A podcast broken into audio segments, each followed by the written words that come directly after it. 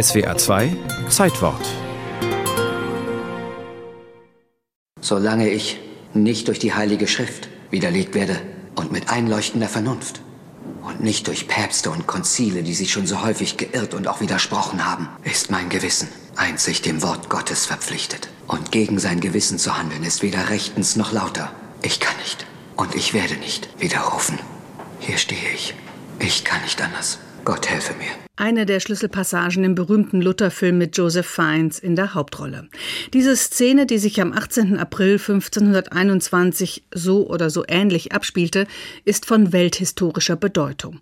Denn indem Martin Luther sich gegen die Autorität der katholischen Kirche stellt, sich auf seine Vernunft und die Bibel beruft, weist er in eine Zeit voraus, die erst viel später mit der Aufklärung beginnen sollte. Martin Luther war bereits im Januar 1521 durch die päpstliche Bannbulle exkommuniziert worden. Nach damaligem Recht zog das die Reichsacht nach sich, allerdings nicht ohne vorherige Anhörung des Betroffenen. Martin Luther bleibt in Worms stur, Karl V. bricht die Verhandlung ab, die Ächtung ist für den Kaiser beschlossene Sache. Kirchenhistorikerin Irene Dingel vom Leibniz Institut für europäische Geschichte Mainz. Der Kaiser hatte aber sehr bald ein Edikt zur Ächtung Luthers vorbereitet. Dies ließ er allerdings erst durch die Stände verabschieden, als der Reichstag zu Ende ging, in der zweiten Hälfte des Monates Mai.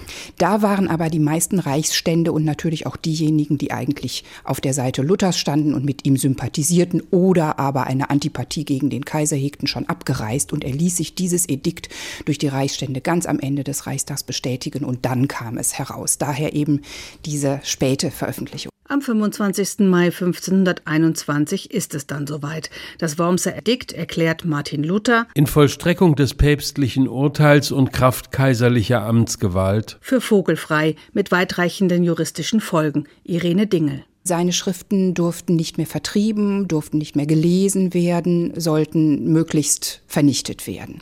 Das waren die juristischen Folgen. Die ließen sich aber bei Leibe nicht so durchsetzen, wie es dem Kaiser opportun erschienen hätten.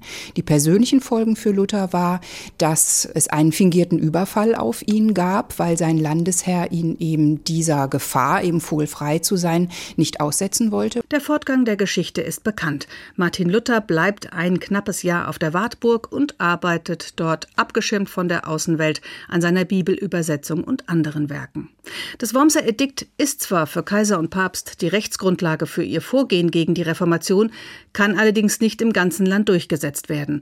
Einige Landesherren widersetzen sich dadurch, dass der Speyerer Reichstag von 1526 zum Beispiel entscheidet, dass die Fürsten mit dem Wormser Edikt so umgehen können und auch mit dem Glauben und der Lehre, wie sie es vor Gott und dem Reich verantworten können. Also es beschließt die sogenannte Verantwortungsformel und dann führen die Fürsten die Reformation ein und stören sich überhaupt nicht mehr an das Wormser Edikt. 1532 geht Kaiser Karl V. selbst auf Distanz zu den Bestimmungen von Worms. Endgültig verliert das Edikt seine Wirkung beim Augsburger Reichs- und Religionsfrieden von 1555. Aber das konnte Martin Luther nicht mehr erleben. Er war neun Jahre zuvor gestorben.